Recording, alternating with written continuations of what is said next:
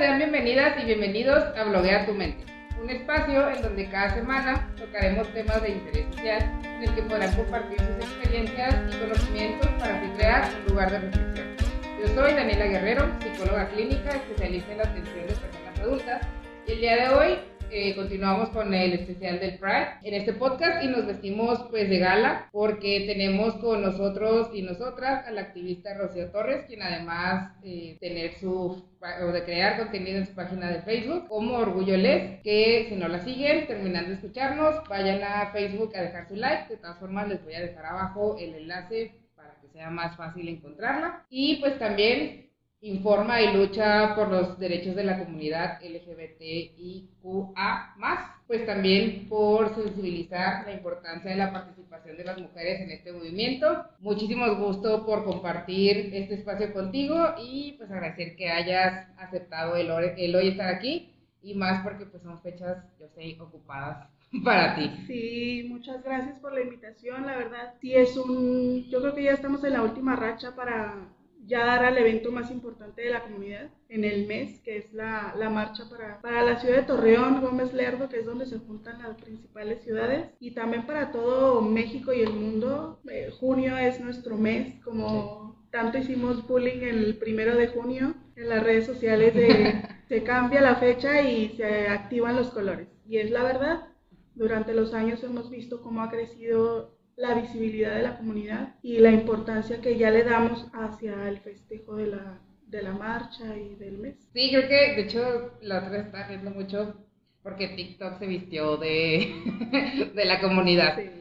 O sea, como de empieza primero de junio y todo el mundo con sus banderas. que abren la puerta y ya llegué y ábranse perras, como dice la canción de Gloria Trevi. Justamente. todo, o sea, ya, ya casi creo que es políticamente correcto que la mayoría de las empresas que son mundialmente conocidas y muchas nacionales también, que ya se visten de colores y lo hacen parte de su ideología en cuestión de su visión y misión de las empresas muchas empresas ya lo toman como el apartado de la diversidad en su empresa y es algo muy importante. Sí, de hecho estaba viendo la como la merch de Disney, porque pues también Disney es lo que ha estado como en el ojo del huracán cada vez que se habla de la comunidad, ¿no? O sea, entonces veía, claro, comentarios positivos, comentarios negativos, pero que ahora usualmente como siempre visten a Mickey. o sea, Mickey es obviamente su producto más emblemático, pero ahora también ya, o sea, es todo el universo de Disney, o sea, ya empezaron con Marvel, ya empezaron también con Star Wars, o sea, que ya tienen ahora sí que el arco iris, ¿no? Sí, ellos en, ahora que fue, el, creo que a principios de la semana pasada fue cuando sacaron su línea ya del 2022 del Pride. Sí. Y pues, o sea, playeras, gorras, termos, todo lo que tiene que ver en sus, en sus estudios de Disney y en sus tiendas principales, pues ahí tienen toda la mercadotecnia del Pride, porque al final de cuentas ellos se dan cuenta que pues es un mercado muy grande, o sea, si te yo creo que ellos probablemente, y estoy segura, que en sus estadísticas de visitantes a sus parques han de tener el registro de la comunidad LGBT al tope, porque pues cuántas no desean, ¿verdad? Ser la princesa y pues ahí van y sacan todos sus deseos frustrados. Y, eh, y, al final de cuentas pues todos crecimos con, con Disney, ¿verdad? Tendrá sus, sus tabús y mucha gente tendrá sus prejuicios contra esa empresa, pero de que es importante, es importante.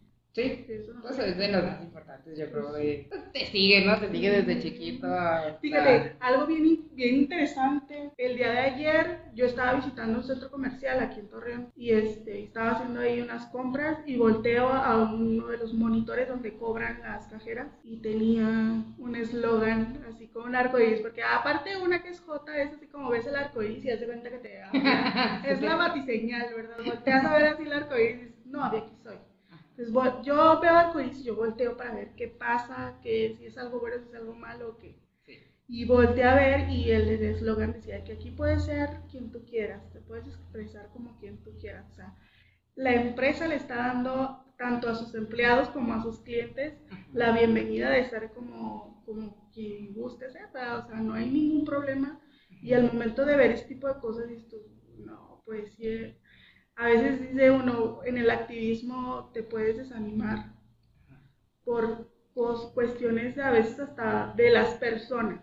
que las personas te ponen límites, te desacreditan en muchas cosas, pero cuando ves ese tipo de mensajes en empresas que no, con las que ni siquiera tú te acercaste a trabajar, ni viste que se les hizo a lo mejor una invitación a que lo hicieran porque era el mes del orgullo, sino porque ellos tuvieron la iniciativa de hacerlo, ahí es donde te das cuenta que el trabajo funciona, o sea, el granito de cada persona en cada trinchera va a funcionar.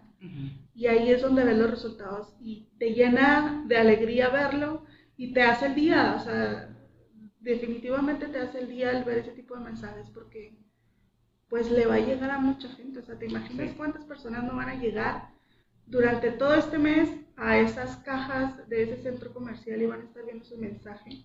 Pues es muy importante, muy importante. Y la manera en la que impacta también para los trabajadores y trabajadoras, ¿no? Porque al final de cuentas, mucha gente es como que no, mejor no lo digo como en mi lugar de trabajo porque me van a señalar o, o sea, los típicos comentarios pues tontos que hay, ¿no? Ay, la otra estaba leyendo precisamente como un, era como un reel, algo así. Pero ¿qué es eso? O sea, como que no lo digas porque vas a ser el jotito o el putito de la empresa, ¿no? Entonces, el hecho de que ya la misma empresa como que te valide, o sea, creo que debe ser muy importante, pues, para, para todas y todos, ¿no? O sea, como vivir. no lo digo, ¿no? Hace también unos días hablé con una chica que trabaja en Monterrey, que es de aquí de Torreón, y ella trabaja en Monterrey y se fue por pues, cuestiones laborales. Y me dice, acabo de, ingresar al grupo Mattel, al de los ah, juguetes. Y luego me dice, no te imaginas la calidad de empresa que es. O sea, ella es abiertamente lesbiana, pero con su identidad, o sea, su expresión de género es masculina. Entonces, pues ella, yo creo que si todos tenemos algunos este, problemas para afrontar lo que viene siendo el prejuicio de la sociedad, de la sociedad en sí, las mujeres que se visten de hombre, por dejarlo lo más claro posible, ellas reciben el doble de discriminación y de prejuicios y todo va cargado porque si nosotras festejamos que a lo mejor muchas dicen, no, es que a mí no se me nota tanto, a mí se me nota menos. Bueno, las que son lesbianas muy feministas, femeninas, en el mes de junio ellas festejan, ¿verdad? Y todo el mundo se da cuenta que son lesbianas porque ya pusieron el arco iris en el Facebook, en esto, en el otro, en el estado del WhatsApp. Pero ellas, esas mujeres que son masculinas en su apariencia, ellas son un festival del arco iris y un festival de la diversidad todo el año. Así como las mujeres trans. Y me dice, no te imaginas la calidad que siento de estar aquí porque mis compañeros no me ven como la rara de la empresa, ni que, ay, ahí viene la que se cree hombre, cuando yo no me creo hombre, nada más es mi expresión de, de, de, identidad, de, que me gusta lo masculino, pero yo no soy hombre. Y, y, me dice, pero esto es cuestión desde los altos mandos de la empresa hasta la señora que hace el aseo en los baños. Sí, porque la señora del aseo no me cuestiona porque me meto al baño de las mujeres aparentando ser, siendo hombre. Y digo, es que eso es lo importante. O sea, ahí es donde te das cuenta todo el camino que se ha recorrido desde los 60 hasta ahora. Bueno, ahí está el resultado, porque años atrás, décadas atrás, jamás en la vida podías haber imaginado que una mujer masculina se iba a meter a un baño de mujeres porque la iban a sacar. Y, y para no hacer tanto el drama, todavía sigue pasando, o sea, todavía hasta la fecha, si hay una chava tomboy que va a algún lugar público, muy posiblemente alguna señora espantada de esas de las que como son una piedrita en el zapato. Y ay, se metió un hombre, señora, por Dios santo. O sea, ya, o sea, esa costa de que los hombres son los que traen el pelo chiquito con pantalón y, y las mujeres con falda y pelo largo y trenza y pintadas, eso ya debe, debemos dejarlo de un lado porque ¿Te imaginas la cantidad de veces que hasta hombres que no son gays y son femeninos por el hecho de ellos serlo? O sea, eso no los hace gays. ¿Cuántas cosas no deben de pasar? Y muchas veces ellos son esos aliados de los que tanto hablamos. De por qué hay aliados a la comunidad, porque también ellos, sin serlo, reciben ese tipo de discriminación, como la cantante María León, que todo el mundo la cuestionaba, que era lesbiana, y lo no, no soy, ah, es bisexual. no, tampoco, o sea, ¿pero por qué? Porque ella es abierta, ella arropa a toda la comunidad y ella no tiene un tapujo para hablar de lo que sea. Y porque todas las lesbianas dicen, dicen que se les prende el, el foco rojo con ella, pero quién sabe. No lo sé, pero así pasa, o sea, mucha gente se deja llevar por las apariencias y se lleva entre las patas a, la, a gente que ni siquiera es de la comunidad. Sí. Por discriminación. Por ejemplo, ahorita que mencionabas a, María León, también un, como un video, bueno, donde recibe Pink un, un premio, mm. que le dice como a su hija, ¿no? Así como que a mí me han tachado de todo, de lesbiana, que porque me cortó el pelo, de que soy masculina, etcétera. Por gordita, porque se cortó el pelo, porque se lo pintó, porque es grosera, por todo lo que quieras. Ajá. Porque al final de cuentas deja de ser una persona que entra en, la norma heteropatriarcal y normativa donde todas las mujeres tienen que ser femeninas, así, guau, guau, guau. Y cuando no lo eres, ya fuera, ya no eres parte de la sociedad y no eres bienvenida. Ajá. Y te convierten en una rebelde. Sí y señalados, al final de cuentas todo el mundo empieza como a hablar de, esto, ¿no? De que si eres, y no eres, si te gustan, si no te gusta. Y no sé, o parece que a la gente, aparte que le encanta hablar de eso y de cosas que no le importan, este, siempre, siempre lo he dicho. Bueno, yo te voy a contestar si vienes con los semejantes ovarios o testículos o lo que tengan por ahí a preguntarte algo que no te interesa de mi vida, que es lo sexual, si tienes ese valor para venir a preguntarme, yo voy a tener el mismo valor para responderte. Pero hay personas que no lo tienen, no tienen el valor de preguntarte, nada más tienen el valor de señalar y de crear, en, eh, de hacer de nuestra sexualidad un juego. Y señalarte y hacerte el jueguito de tanto de la empresa, de la familia, de los amigos, de la escuela, de todos lados. Sí. Al final le cuentas como, como dirían chismes, chisme, que te lleves entre las patas a quien sea. Que el chisme es la pasión de muchos. Sí. por ahí. Pero pues también el chisme se convierte en esto, ¿no? En señalar, en... O sea, el chisme de unos, o ahora sí que el entretenimiento de, de unos, pues se vuelve tal vez el infierno de otros, ¿no? Como de, pues, ¿por qué dicen esto de mí? O, pues, ¿qué les importa? O, y es tengo que cuidarme más, o no sé. Yo creo que es parte del empoderamiento, ¿eh? O sea, yo creo que la, la comunidad LGBT debemos de tener esa responsabilidad propia de empoderarnos en todos los aspectos para que ese tipo de cosas, ese tipo de señalamientos, ese tipo de chismes, ese tipo de, de burlas no te afectan. Y llega un momento en que hasta si llegan y voltean y me dicen, ay, ahí viene la lesbiana, mande, o sea, porque si soy. Y eso a mí ya no me afecta. Que venga una persona y me quiera atacar diciéndome lesbiana, no me va a afectar porque, porque mi empoderamiento ya está fuerte. Y esa es una responsabilidad que tenemos cada uno de los, de los integrantes de la comunidad. Porque muchas personas vienen y se acercan a nosotros y nos dicen, ay, es que en la calle me dicen cosas y si me agarro de la mano con mi novia me señalan y me dicen de cosas que sucia y que este, que el otro. Bueno, para empezar, ¿por qué te das el tiempo de voltear a ver a la gente cómo te está viendo? Dice mi mamá y mi abuelita, usted solita se hace de delito. Es la verdad. Y eso es, eso es parte del empoderamiento. Si yo voy de la mano con mi esposa caminando, yo no me voy a, yo no me voy a fijar a ver a quién le parece y a quién no. Pues imagínate, le voy a estar dando gusto a cualquier persona. O a ver si la señora de la chancla de ahí del, barrio le parece que yo esté casada. Yo no le pedí permiso ni le estoy pidiendo opinión porque yo, a mí no me interesa el matrimonio que ella tenga. Entonces, si la gente, si con ese tipo de cosas te sientes atacado, empieza a empoderarte, empieza a, trabajar en ti para que ese tipo de cosas no te afecten porque no van a dejar de pasar no van a dejar de pasar. O sea, hay, hay instancias gubernamentales donde te, donde te apoyan cuando sufres discriminación. Y ni aún así, cuando la sociedad sabe que tú vas a recibir un castigo si estás discriminando a alguien, en el área laboral, en lo personal, lo dejan de hacer. Sí. Las personas saben que si robas te van a meter a la cárcel y la gente sigue robando. O sea, las burlas nunca van a parar. Claro. La discriminación nunca va a parar. La responsabilidad es de nosotros ser empoderados, saber qué es lo que me toca como ciudadano, como persona, como ciudadano de primera, no de cuarta, no de quinta. Y estar esperando a que nos llegue algún beneficio, algún derecho. No, los derechos ahí están. Y si están ahí es por un trabajo que se hizo con el tiempo atrás.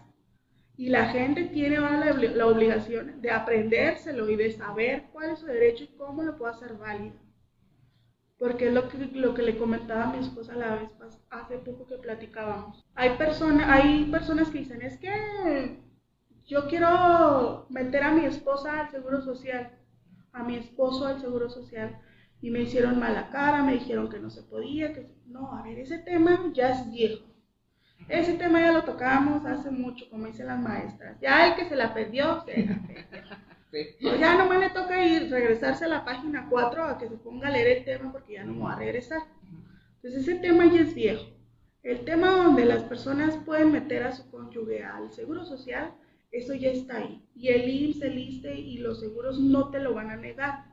Pero si tú no lo sabes pedir, no te lo van a dar. Y es como en cualquier lugar. Una señora, mi mamá, cumplió 60 años. Y ella necesita su tarjeta de, del INAPAM para que le den sus descuentos y la ayudita que esa que le dan a los señores y todo eso que reciben las personas de la tercera edad. Mi mamá cumplió 60 años, pero el INAPAM no fue a buscarla a su casa a decirle, aquí está señora su tarjeta, ya cumplió 60, ya está, ya está, ya está grandecita, ándale, tenga, ya es de la tercera edad. No, mi mamá tiene que ir a la oficina con sus requisitos y a decir, ya cumplí mis 60 años vengo por mi tarjeta para recibir estos beneficios como persona de este sector. Así es exactamente. La comunidad así debe de ser. ¿Quieres un beneficio? Ve y búscalo, porque la ley ya la tienes, el apoyo legal ya lo tienes. Es cuestión nada más de ir a pedirlo. Y si no lo pides, no hablas, Dios no te escucha. Así de, sencillo. Claro.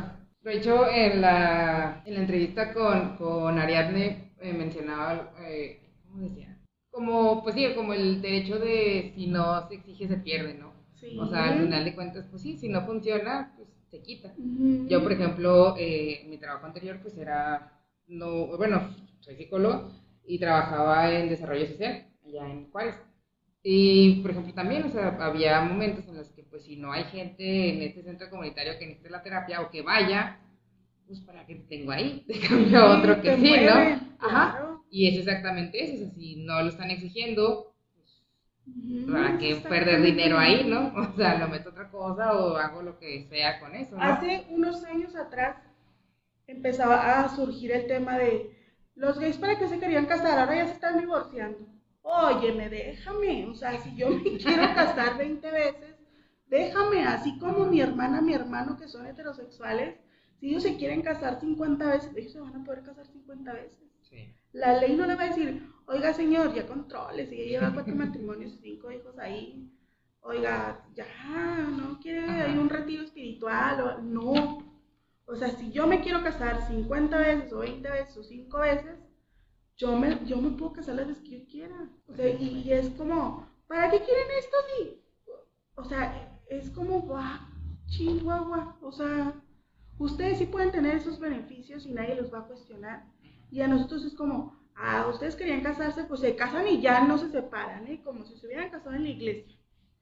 O sea, no, si eso nos interesara, pues vamos con el, el obispo y le preguntamos, algo es, pero no, estamos hablando de cosas legales y al final de cuentas lo que si es como dices tú, si no se pide, no te lo van a dar, porque así es la ley de México, así son las leyes, es perezosa, si no se lo pides, no te la va a dar, así de sencillo. Sí, y es que, pues es que, bueno, pues hablamos de muchos procesos atrás, ¿no? O sea, como, como dices ahorita con, con tu mamá, ¿no? Nadie va a venir a decir, ah, mira, ya, ya estás aquí. Ajá. Entonces, pues bueno, el día de hoy vamos a pues tenemos una entrevista y tocar temas bastante Ya nos interesantes. extendimos, bueno, bueno, eh, somos Es mujeres. Exacto. y aparte es importante. Entonces, antes de comenzar, aunque ya comenzamos, eh, Hace media hora. exactamente, eh, me da mucho gusto también compartir con quienes nos escuchan y pues tener esta semana más, ¿no? En, este, en los episodios anteriores, ya de este episodio, digo, perdón, de este especial del Pride, ya hablamos sobre diversidad sexual, sobre algunos términos y conceptos importantes para contextualizar el tema. En la semana anterior tuvimos también a la activista Morrex Arena platicando pues un poco de la importancia de la marcha, de la inclusión forzada y otros pues interesantes temas que si quieres escucharlos también te dejo los enlaces en la caja de descripción. Pero pues bueno, para cuando este salga vamos a estar a unos cuantos días de la marcha ya. De hecho va a ser en la misma semana de la marcha. Este, así que bueno, en la marcha aquí en la laguna. Sí. Ya no sé en dónde los demás, ¿no? Pero en Guadalajara ya fue. Sí, en Sí, Guadalajara, Guadalajara fue ya, el ¿verdad? sábado, El sábado. este sábado que pasó. Entonces, contextualizando, la laguna apenas va a ser en unos días cuando salga este programa. Sí. Eh, y pues bueno, aquí como ya dijimos, pues Rocío y para quienes nos escuchan, pues yo ya se los dije a ellas. Eh, tengo un secreto que contarles, es que esta va a ser la primera marcha a la que voy a acudir. La, la vamos a recibir con bombo y platillo, con uno, unos cuantos regalillos por ahí, Ah, muy bien. para que la experiencia sea más bonita. Muy bien, sí. De hecho, como te- les comentaba, no. Cuando era en Juárez, estaba aquí. Cuando era aquí, estaba en Juárez. Te, te andabas escondiendo. te Sí, andabas literal. escondiendo tu- tu- tu arcoíris. Exactamente. Entonces, pues bueno, tú eres parte de la organización. ¿Qué me cuentas de este importante evento? Aparte de que los puedes invitar, pero ¿qué me cuentas? Pues ahorita los invito. Pero, ¿qué te voy a contar? Te voy a contar que es la, quinceava marcha del orgullo aquí en, en Torreón. Todo el mundo lo conocemos como la marcha del orgullo. Oficialmente lo llamamos Pride Laguna. Pero esta marcha, ¿qué, qué nos viene a dejar? Pues es un sinfín de cambios durante los 15 años. Yo activamente en el, en el comité tengo como unos 7 años siendo parte, primero participaba como el colectivo de Orgullo Les y ahí me invitaron a ser parte del comité. Ya los últimos años, ya casi creo que voy de la mano con el presidente del comité, que es Raimundo Valadez. Él es el que originó, el que se, se aventó desde la primera marcha, él fue el mariscal junto con quien era su pareja en ese momento encabezaron ahí la, la marcha donde eran 20 muchachos. Y yo recuerdo que sí, sí estaba yo en esa marcha, pero no iba dentro de la marcha. Lo debo de expresar, no era de closet porque ya mi familia lo sabía, yo lo asimilaba y lo, lo decía abiertamente, pero vámonos 15 años atrás, en. Torreón, por la Alameda, salió en la Alameda del, de la Fuente del Pensador en la, la marcha Ajá. y este y era muy impactante como mujer ¿eh? como mujer era muy impactante que te dijeran vamos a una marcha del orgullo es como ¿qué? Además No, hay que contextualizar para la gente que, que no es de aquí o que no conoce Torreón. La Alameda es el lugar de reencuentro. Sea, todavía sigue siendo es Sí. muy familiar pero también Ajá. en ese entonces era todavía más importante porque no estaban los parques que ahora están no estaba la Plaza Mayor no estaban lugares emblemáticos como ahora lo tenemos el Paseo Morelos Ajá. La, la Alameda es muy importante, siempre ha sido muy Sí. importante para los torrenenses. Pero sí era muy Pero importante. era el paseo familiar, ¿no? Era Sí. como fin de semana, vamos a la Alameda. Imagínate, o sea, era un sábado en la tarde y era como, ay. Y, y sí te movía mucho el piso de decir, a ver, yo soy la única mujer que quiero andar ahí en el rollo y, y luego me va a ver mi mamá y va a salir en la tele, seguro va a salir en la tele y me van a tomar fotos y va a salir en el periódico y no, era así como que, pues sí soy lesbiana, pero de las otras, de las que no van a la marcha y de las que no hacen tanto desmadre. Y ahora pues ya estoy aquí, ¿verdad? Ya estoy aquí en el comité y yo estoy aquí dándole la voz a, a muchas mujeres que queremos ser parte del movimiento y que nos hemos dado cuenta de que a lo largo de estos 15 años han, sido una serie de cambios impresionantes. como te decía, hace 15 años no nos daba para pensar en salir.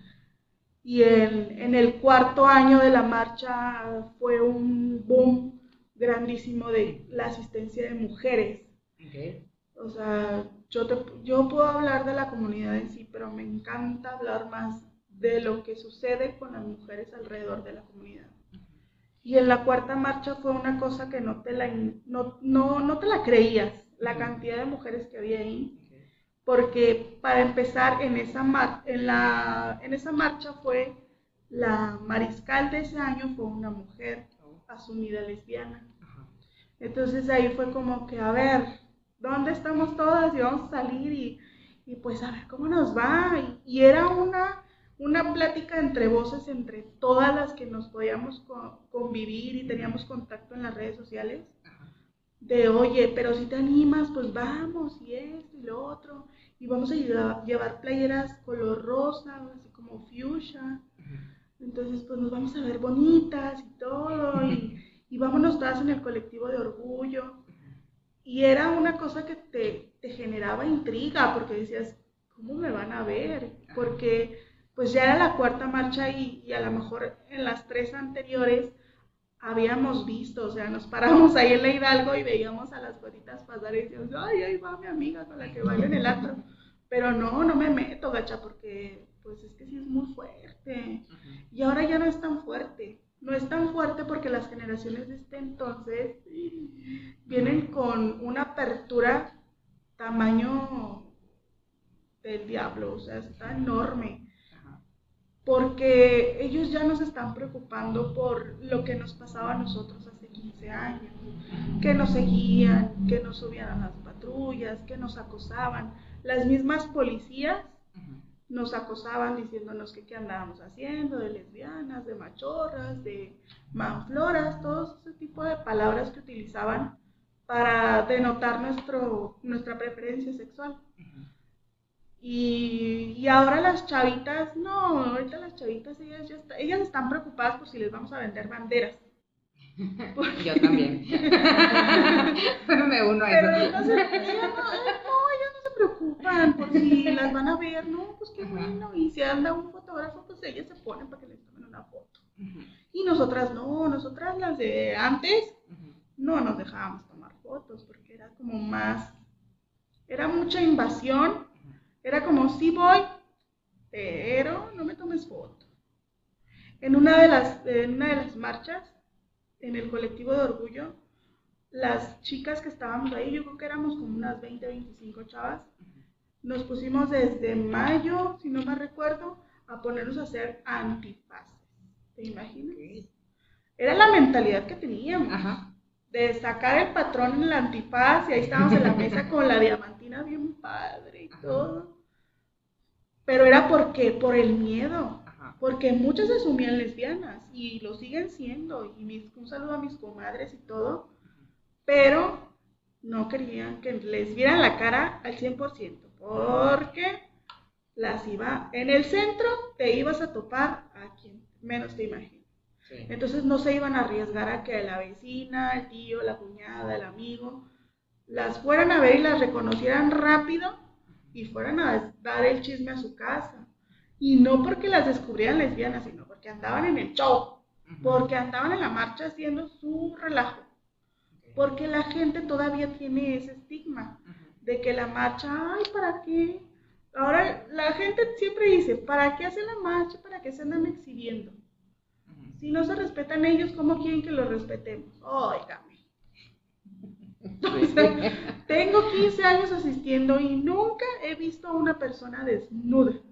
Y eso es el primer, el primer punto que, que todo el mundo dice para atacar a la comunidad LGBT. Ahí andan todos encuerados, enseñando sus cosas ahí en el centro. Ay, señor, por favor. O sea, aquí no tenemos playa nudista, no tenemos desfile nudista. Andan los gogos arriba en los carros alegóricos bailando señor y señora heterosexual, esos gogos son los mismos que bailan ahí, bailan en los mismos bares a los que va usted junto con su esposa. los fines de semana. Y si se los llega a topar, son los mismos. Son los mismos musculosos locos que bailan en todos los mismos bares. Entonces, ¿para qué se hacen tontos? Y, y, eso lo, lo, agarra la gente para atacar. La, la, la, generación de ahora, las generaciones de ahora, ya no sé ni cuántas generaciones van ¿eh? después de que yo salí del closet. y ahora ya no sé cuántas generaciones van, pero todos esos chavitos de, de, fíjate, el año pasado nos topamos ahí en la marcha chavitos de menores de edad que hasta nos llegaron a mandar mensaje a la página de, oye, soy menor de edad, ¿puedo ir a la marcha? Pues claro, si no lo vamos a hacer en un bar, no vamos a vender alcohol, ni droga, ni nada de eso. Es una fiesta, es un desfile, es como cuando vas al desfile de la primavera, no pides permiso si eres mayor o menor de edad, o sea, es un, es un evento público y obviamente se hace con el respeto que se debe para todos, tanto para los que participan como para los que lo ven. Y, y, y los jovencitos empiezan a salir del closet a muy temprana edad por toda la, toda la información que hay en las redes sociales y las familias, que ahora los niños que están ahorita de 17, 18, 20, son hijos de gente de generación joven, que a lo mejor son hasta un poco más grandes que yo. Y ya tenemos esa mentalidad, esa mentalidad de, tener esa tolerancia y ese respeto hacia las diferencias. Entonces, esos niños son creados por esas personas jóvenes que tienen esa actualidad en su pensamiento de decir, bueno, la diversidad existe, hijo, y aquí está, y eso y lo otro. Y eso da a que muchas familias acompañen a sus propios hijos a la marcha. Y eso es una cosa impresionante, porque antes no lo veías, no veías a la mamá de fulanito y sultanito ahí. O sea, decías, no, pues ahí andan los muchachos y las muchachas ahí en su, en su marcha, pero los papás no van. Y ahora no, ahora, o sea, van los papás, los acompañan, les compran sus souvenirs, sus playeras, sus gorras, sus banderas, las pulseras. Y es muy impresionante cómo los papás ya tienen esa apertura. Y es, y es lo importante para nosotros como parte del comité y como activistas, darnos a entender que las cosas cambian y que las, las actualidades son diferentes a las de hace 10, 15 años. Los niños de ahora ya no están preocupados por estar luchando para que no se les haga redadas y se los lleven en la patrulla, para que los antros no les apaguen la luz y la música, para hacerles una prueba de maquillaje para ver si los chavos andan maquillados o no. Las mujeres ya no tienen miedo de andar en la calle con sus novias. Y ya no tienes ese temor porque te vayan a atacar. Sí existe, lo que te digo, la discriminación y burla nunca va a terminar. Pero los chavos de ahora ya no están preocupados por eso. Ellos ya no están preocupados por ay, tengo mi novio de dos, tres años y ya nos queremos casar, pero no se puede. Y eso yo lo viví porque yo tengo muchos años de salir de y cuando tuve, por ejemplo, cuando tuve mi primera relación, que duró bastantes años, yo pensaba con mi pareja, ay, ojalá y algún día nos podamos casar. Obviamente la ironía me hizo que el día que se, que el año en que se se aceptó el matrimonio igualitario en México, yo me separé. Porque dije, a mí me gusta que la gente se case, pero yo no me voy a casar, ¿verdad? Obviamente. No, la primera, no. Yo hasta la primera. Pero sí me gusta que la gente se case y que sea feliz. Así es la ironía, ¿verdad? Pero al final de cuentas, o sea, los cambios ahí están. Los niños de ahorita no se preocupan por todo eso que nosotros llegamos a pasar. Y ahorita su preocupación es expresarse y darse a conocer y que ellos ve, ellos como lo ven, es tan normalizado para ellos la diversidad, ya no lo ven tanto como un estigma por precisamente por las familias en las que crecieron y ellos ahorita están preocupados por expresar, expresar todo lo que traen dentro de ellos, sacar todo lo que tienen en forma en, en cultura, en cómo se, cómo se vinculan con todas las demás personas y ellos sus etiquetas, mucha gente se, se queja de las etiquetas. Y ellos tienen cuatro o cinco etiquetas. Y nosotras, las lesbianas de antes, decimos que pues nomás una. O sea, me preguntaban, El año hace que tres años, yo creo me llegó una pregunta, ¿tú qué eres? Lesbiana. Sí, pero ¿qué más? Aries. Pues sí. ¿Qué les digo? O sea, soy Aries y, y vivo allá por el oriente de Torreón. Pero de ahí en más, ¿yo qué más les voy a decir? Porque yo no tenía ese concepto en mi cabeza. Y es una ola de venir aprendiendo las personas que estamos más sumergidas en, el, en la comunidad con los años y es ir saliendo de ese pozo donde nos ocultamos porque era lo mejor, ¿verdad? Pues soy lesbiana y todo y aquí estoy en mi confort. Y es aprender todo lo que los, las nuevas generaciones te vienen enseñando de soy demisexual, soy pansexual, soy sapiosexual, soy... Y dices tú, chinga, yo nomás soy lesbiana. Nomás una cosa que aburrida. Yo me sentía una lesbiana aburrida. Y entonces yo me, me, di un, me aventé un salto a, a, conocer todas esas denominaciones, por así decirlo, y encontrar que era yo también. Porque en mi juventud yo no tuve eso y no supe qué, qué más podía ser yo. Y ahora ya descubrí qué más puedo ser. Y eso es muy bueno. Las etiquetas no son malas. No son malas. Y la gente se puede reír y, ay, ya las... Los gays tienen como 54 etiquetas y van a seguir sumándose. ¿Y sabes por qué? Por la diferencia de todos los seres humanos. Somos demasiados seres humanos en este planeta como para encasillarnos nomás en dos cosas. Hombre, mujer, heterosexual y pues loquillo. No, hay muchas, hay muchas etiquetas y eso es muy bueno. Así lo siento yo y así lo asumo yo y creo que es lo mejor para cualquier persona. Y e, eso es algo que la marcha ha dado a la comunidad, que las personas se vayan expresando como quieren, a su, a su, a su entender y hacerlos sentir libres la, marcha te empodera demasiado. Y eso es algo que yo creo que ojalá la vida nos dé muchos, muchos años más para seguir haciendo la marcha y seguir impactando la vida de los, de los jóvenes, que es lo más importante. Ahorita que mencionabas como esta parte de las etiquetas, eh, justamente ayer estaba platicando con mi hermana. Y mi hermana sí es como muy, no sé si decirlo como cuadrada. Este... Por no decirle Bob Esponja. Sí. Cuando quiere. pero sí. Este, pero es así como que una, una de las cosas que realmente yo le decía, pues es que, ¿qué más da, no? O sea, pues, y a esta persona quiere que le digan pato, pues dile pato. Oh, o sea, ¿cuál es el problema? No, no te pasa nada. Entonces, eh, ella decía así como, ¿y por qué? Pero es que, ¿por qué no pueden entrar en una generalidad? O sea, como en esta parte de, pues, son hombres, mujeres y ya. Y yo, ¿por qué no nada más son hombres y mujeres? o sea, claramente. Es que, ¿sabes qué? Cuando la gente te pregunta cuestiones, tipo de cosas, es para no hacerlos batallar. Es eso, ese es el problema. No, ¿para qué me haces batallar? ¿Para qué quieres que te diga pato? No, no, mejor así. Bueno, yo creo que lo único general que tenemos todos es que somos mexicanos. Vámonos, se acabó. Aquí todos somos mexicanos. Y ya. O sea, ¿para qué nos estamos preocupando? el tema de la compañera. Tanto la atacaron y tanto. yo decía, bueno, pues si ella quiere que le digan compañera, pues díganle compañera. ¿Cuál es el problema? No, es que por eso le pusieron nombre, que por eso se llama Juanita, que para qué le dicen Paco, que no sé qué. Que... Ay, si a ella le gusta que le digan compañera, díganle compañera. Pues, pues yo soy lesbiana, a mí no me gusta que me digan, que me hablen de ella no es algo que me haga necesidad a mí. Bueno, no pasa nada conmigo. Si a otra persona sí le interesa y le hace sentir mejor, pues respétalo. Pues es nada más, ya. Y si no entiendes el tema, pregúntale. Oye, ¿por qué?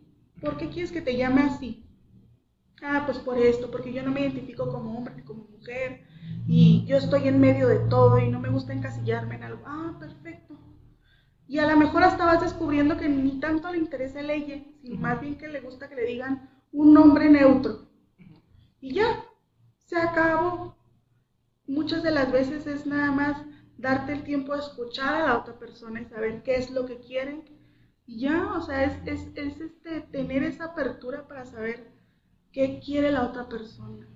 Y no son berrinches ni son este cosas, no son así como las peticiones imposibles. No. Hablamos más como de la identidad, ¿no? Es, de cómo nos vivimos, de cómo pues, nos actuamos, cómo realmente vamos ahí, pues conviviendo con nuestro ambiente, con la sociedad, ¿no? en la entrevista anterior hice esta pregunta y creo que ya es algo que voy a hacer siempre, porque, porque me gustó y porque soy psicóloga. pero, no, eh, pero se me hizo pues muy interesante porque pocas veces somos como conscientes o nos hacemos esta pregunta, pero pues sí me gustaría, ya comenzamos con otra y con más chisme, pero ¿quién es Rocío Torres? Fíjate, cuando uno se pone a pensar, ¿quién, quién soy, verdad? Si ya era loco. Decía una muchacha hace poco en un grupo de mujeres, pues fíjate en el espejo a ver quién eres. Pues ahí tú háblate y dite que pues, pues ya no te pongas mal y, y, ándate adelante y todo. Que al final de cuentas, Rocío Torres, ¿quién es? Rocío Torres es una lesbiana. Es una lesbiana que le gusta el activismo, que es su pasión. Con los años descubrió que era su vocación porque las, las cosas como una pasión y una vocación la vas encontrando falla, error, acierto. Y ahí, ahí Rocío Torres descubrió qué era lo que le interesaba, qué era lo que le hacía feliz. Y el, Rocío Torres es una activista, es una lesbiana de 36 años, está casada, tiene su negocio, es emprendedora. A veces batalla, pero... Como casi todos. Soy aferrada, aferrada cuando algo se me mete en la cabeza. Pero me gusta mucho trabajar con la gente. No me gusta que la gente me siga nomás porque me siga. Porque la gente se dice, ay, soy líder. No, a mí no me gusta ser líder, a mí me gusta trabajar con la gente. Me gusta saber qué, qué le interesa a la gente, qué podemos hacer, qué podemos cambiarle pero me gusta mucho trabajar con la gente, siempre estoy pensando cosas. Tengo una cabeza que a veces me genera muchos problemas porque no me, no me deja en paz. Estoy con tres ideas a la misma vez y trabajando en eso, trabajando en el otro. Pero una de las cosas que descubrí con los años fue esa pasión por el activismo, que sí, llega un momento en que a veces en los trabajos uno se queda pensando en el escritorio, ¿qué estoy haciendo en mi vida? porque estoy aquí, no, pues porque debo dinero, ¿verdad? Pero dices no, pero toda la vida aquí. Y cuando me preguntan por el activismo, yo sí digo, toda la vida quiero hacer eso. Y me quiero morir haciendo eso, porque es algo que cuesta trabajo, es como cuando sales del closet. Te cuesta trabajo aceptar que eres activista. porque es un trabajo muy duro y no te pagan por eso. Es un trabajo voluntario. El verdadero activismo es un trabajo voluntario y tienes que combinarlo con tus trabajos mortales, por así decirlo. con los monetarios ahora sí. Tienes que andarle haciendo la nini y todo, pero eso soy yo, soy yo. Eh, ¿Tú cómo definirías sexualidad? La sexualidad ¿La mía o la de todos? La palabra sexualidad. La palabra sexualidad, pues, ¿cómo la defino? Es una parte muy importante de cualquier ser humano, pero es un laberinto donde cuando haces el primer paso en la adolescencia te puedes topar con una infinidad de cosas que muchas de las veces uno en la, en la inmadurez no comprende. Y ahí es donde cuando encuentras esa disidencia sexual, genera un caos y muchos de los jovencitos llegan a caer en depresiones, en suicidios, en problemas de aceptación, problemas con la familia, con los amigos, rendimiento en la escuela. Eso es muy importante y, la sexualidad siempre tiene que tener un respaldo tanto de la familia como de a veces hasta profesionistas donde te dan ese respaldo y esa guía porque es muy bonito encontrar tu sexualidad y saber quién eres y qué te gusta y cuál es tu orientación, pero también es un caminito peligroso que lo tienes que llevar con paso firme porque si no puedes caer en cosas que hasta son perjudiciales para tu salud y para tu bienestar y para tu integridad y para tu salud mental. En, el camino de la sexualidad y en descubrir quién eres, muchos se han quedado en el camino. Y, es algo que le pasa mucho a la gente de la comunidad LGBT, por cuestión de no tener ese entendimiento de todo lo que hay detrás de la sexualidad. Porque pues la sexualidad en cuestión de anatomía es, es bonito, es placentero, pero en cuestión psicológica es, es un laberinto de no saber para dónde ir. Y, y al final de cuentas, el ser humano un día puede ser lesbiana, otro día puede ser bisexual. Y la gente se encasilla porque cuando antes decíamos, soy lesbiana, y luego después te topabas a la que te decía que era lesbiana con un hijo y decías, oila, pues no que era lesbiana. Y la juzgas, ¿verdad? La juzgas y dices, ay, pues no que eras muy lesbiana y no que esto. No, ¿por qué? ¿Por qué el ser humano se va a tener que quedar en un solo camino? Pero para tener esa posibilidad de brincar a un lado a donde tú eres feliz y donde tú te sientes bien, tienes que tener madurez y salud mental para no caer en baches donde muchas veces no vas a poder salir. Ahorita que mencionabas esto, como que estaba pensando en la historia que yo tuve. y pues sí, o sea, mucho de la mano. Eh, por ejemplo, en, mi caso, pues eh, mis papás, como pues muy cuadrados, no eran religiosos de, ay, todos los domingos a misa, eso, pero sí, o sea, pero sí, pues practicaban la religión. Mi papá, por ejemplo, de chiquito, con mis abuelitos, sí, mis abuelitos eran, por parte de mi papá, eran muy religiosos de que mi abuelita pellizco y nalgaba con el obispo y mi abuelito adorador nocturno y no sé qué, mi papá fue monaguillo y así, pero pues eso es la... pero eso pues en su, en su infancia. Sí. Entonces, eh, ya después, pues cuando yo tuve como esto de algo me pasa. sí, como yo sí, pues fue de que no. O sea, porque aparte, pues los típicos comentarios, pues homofóbicos, ¿no? Sí. O el típico de, yo no tengo problema, pero, pues no deberían hacer eso, ¿no? Este, a mí me sacaron de closet, mi hermana. Precisamente. Es hermana. Sí, es hermana, muchos traumas. Es hermana, es hermana cuando no sabes si tu enemigo. sí. No, pero así como que se dio cuenta y fue así como que, pues, porque lo se veía como mal, ¿no? Sí. Este, yo tengo 27 años. Y hasta ahorita que estaba como, ahorita que tenías como este recorrido, pues realmente yo cuando se sabía, o sea, ya después de que supieron, que aparte de la terapia también, este, que ya dije, pues no lo voy a poder cambiar. o sea, ya ni para qué le hago. Oye, pero en tu familia nunca, nunca trataron de que dejaras de ser lesbiana. O, por ejemplo, así, agarrar, agarrarse de la religión y tratar de convertirte, o sea, No, es que no eran muy religiosos. O sea, él en su... Nada más sus prejuicios sociales. Ajá. Más que la religión. Sí. O sea, sí, eran como los comentarios hasta el momento se han hecho.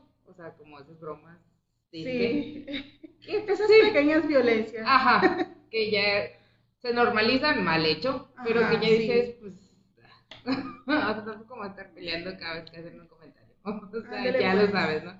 Entonces, eh, no, nunca fue así como de convertirte ni nada de eso. En alguna ocasión, recuerdo, mal recuerdo, es que no sé, pero mi mamá sí era como de, ah, pues si vas a terapia, pues entonces te va a quitar.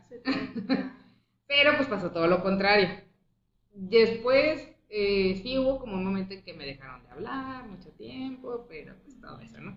Nunca me corrieron ni nunca me dejaron, o sea, no me dejaron de, de nada, o sea, de que pues seguían llevando a la escuela, o sea, me seguían dando dinero, me seguían poniendo mi lonche, pero pues no me hablaban. Había algo ahí que no. Ajá, o por ejemplo, me acuerdo que en esa temporada estaba mucho Transformers.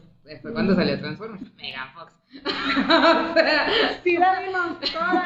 Por supuesto, sí la conocí. Pero fue cuando, y a mí en realidad me gusta mucho la película, o sea, realmente me gusta mucho, soy también mucho de cómics y todo eso. Y me gustaba mucho, pero sí era como el típico, salía Megan Fox y luego todo el mundo volteándome a ver y yo, ya voy al baño. Sí, o sea, por la incomodidad. Ajá. Sí, entonces, eh, por ejemplo, precisamente como, o sea, mi hermana también tomó como una pues sí, una, actitud diferente, así, o sea, pues sí cambiaron muchas cosas en la familia que ya después, pues ya fue de, ay, no se me va a quitar, o sea, ya por más que diga, pues no, o sea, me sigue gustando. Cuando, cuando uno sale del closet así muy jovencito o, o a la edad que sea, cuando yo, al menos cuando yo salí del closet y le platiqué a mi mamá, yo me acuerdo que tenía 18 años y le dije, ¿sabes qué? Pues soy así, ¿verdad, mamá? Pues salió por la casualidad de que me llegaron unas flores y mi mamá bien emocionada pensando que eran de un muchacho y yo, no, es una muchacha, déjame te platico, ven. A ver, y mi mamá, ¿cómo? Y pues pobrecita, le solté toda la sopa. Pero yo sí, siempre fui como muy amable, por así decirlo, en ese aspecto porque yo decía, bueno, si a mí me costó 18 años para salir del closet y asimilarme lesbiana, y para, para pues, salir del closet prácticamente, ¿no? Y decir, bueno, esta soy yo y yo no tengo dudas y ya pasé por muchas cosas en lo personal y ya descubrí quién soy yo. Esta soy yo y aquí está, ¿verdad? Dije, bueno, me tardé 18 años. ¿Cuánto, ¿Cuántos años le voy a dar a mi mamá y a mi papá para que entiendan que yo soy lesbiana? porque también no debemos de quitar eso de, de la responsabilidad que te vengo diciendo como integrante de la comunidad. Es, tú saliste del closet y tú te aceptaste, ¿verdad? Tuviste un tiempo para analizarte y saber qué te gustaba, quién te llamaba la atención, de quién te podías enamorar, todo ese tipo de cosas. Entonces se tarda uno tantos años, entonces ¿Cómo esperas que de la noche a la mañana alguien que no está dentro de tu cabeza, ni de tu corazón, ni de tu alma, pueda entender rápido quién eres? Entonces, uno tiene también que ser un poco más, por así decirlo, blando y comprensivo con, las, con tus familia, con tus amigos, y también entender cuando las personas de plano no quieren entenderlo y no lo aceptan y no lo aceptan y no lo aceptan. Bueno, gracias, ¿verdad? O sea, pues ni modo, en esta vida no se pudo, a lo mejor en otra, pues ahí a lo mejor soy hombre o, gay, ¿verdad? Otra vez. Otra vez. No sé, yo creo que si yo nazco, nazco trans o algo así, porque sí me gusta mucho este rollo. Entonces, digo, no, ya la otra vida sí me hago trans para dar show. Pero sí, sí piensa uno, es que no, los papás no te aceptan, no, es que dales chance. Y al final de cuentas, yo creo que por experiencia yo sé que los papás, su gran conflicto no es si, te aceptan o no es el miedo que les da a lo, a lo que tú te vas a enfrentar. Porque ellos saben todo lo que le pasa a la gente de la comunidad. Porque en su juventud vieron cómo los apedreaban, cómo los seguían, cómo, cómo los señalaban. Entonces, a lo mejor, por ejemplo, mi mamá sí me decía, es que me da miedo que te vayan a hacer algo, que te vaya a pasar algo. Y pues uno ya desde joven, ¿verdad? No, a mí no me pasa nada, que no sé qué, que yo me como el mundo. Pero yo creo que eso es, es gran parte de lo que le pasa a los papás y a los hermanos. El miedo de que algo te vaya a pasar. De que a uno como mujer que le llegue a pasar algo. Porque pues el machismo, ¿verdad? Está muy fuerte que se den cuenta en algún lugar y que te, agredan, que lleguen hasta matarte. Ah, hace poco mataron aquí en Torreón a una chica trans. Entonces, son crímenes de odio que obviamente pues entras en esta comunidad y sabes que puedes ser parte de una estadística. Así como lo eres mujer, puedes ser parte de la estadística de un feminicidio. Puedes ser parte de la estadística de crimen de odio por ser parte de la comunidad. Y eso es, yo creo que eso es parte de lo que le da a los papás, el miedo de que a mi hijo o a mi hija le pase algo. Yo creo que eso a cualquier papá le puede mover. Y muchas de las veces, en vez de, demostrar, me da miedo que te pase algo, hijo, lo rechazo. O sea, el, el, el cerebro lo, lo, mueves como un rechazo para que no suceda, para que ni siquiera tu hijo vaya y se, y se meta a ese mundo porque casi creo que ya los dan por muertos. Y a los, a los chicos, a los hombres, por toda la cuestión del VIH, el VIH que quedó muy arraigado para la gente que creció en los 80. Pues no, o sea, casi creo que decir gay es ya tienes VIH sin tenerlo. Y pues muchas de las veces no pasa eso, o sea, muchos jóvenes no están infectados. Como si una gran parte sí es cierto, pero no todos, y es un estigma que todos los gays van a cargar. Por ser gays tienes VIH. Que ya parece que te declaras y es porque ya tienes enfermedad, o el siguiente O te declaras lesbiana y ya quieres ser hombre. Y es como, no, cámara, yo no quiero ser hombre. Exacto. es la verdad. Ajá. Sí, luego les comentaba como esta parte, ¿no? O sea, ahorita que, que lo mencionas, pues yo... Eh, todo esto pasó cuando yo estaba en secundaria, en segundo de secundaria. Y luego pues mi mamá fue así como que, no, le voy a decir a tu maestra, y no sé qué. Y ya así de, pues yo me llevaba muy bien con su maestra. Después dije, tal vez algo, pero no, solamente lo admiraba. o sea, cuando era como de, ¿cuándo te diste cuenta, Daniela? No, no, solo las miraba. No tiene nada que ver.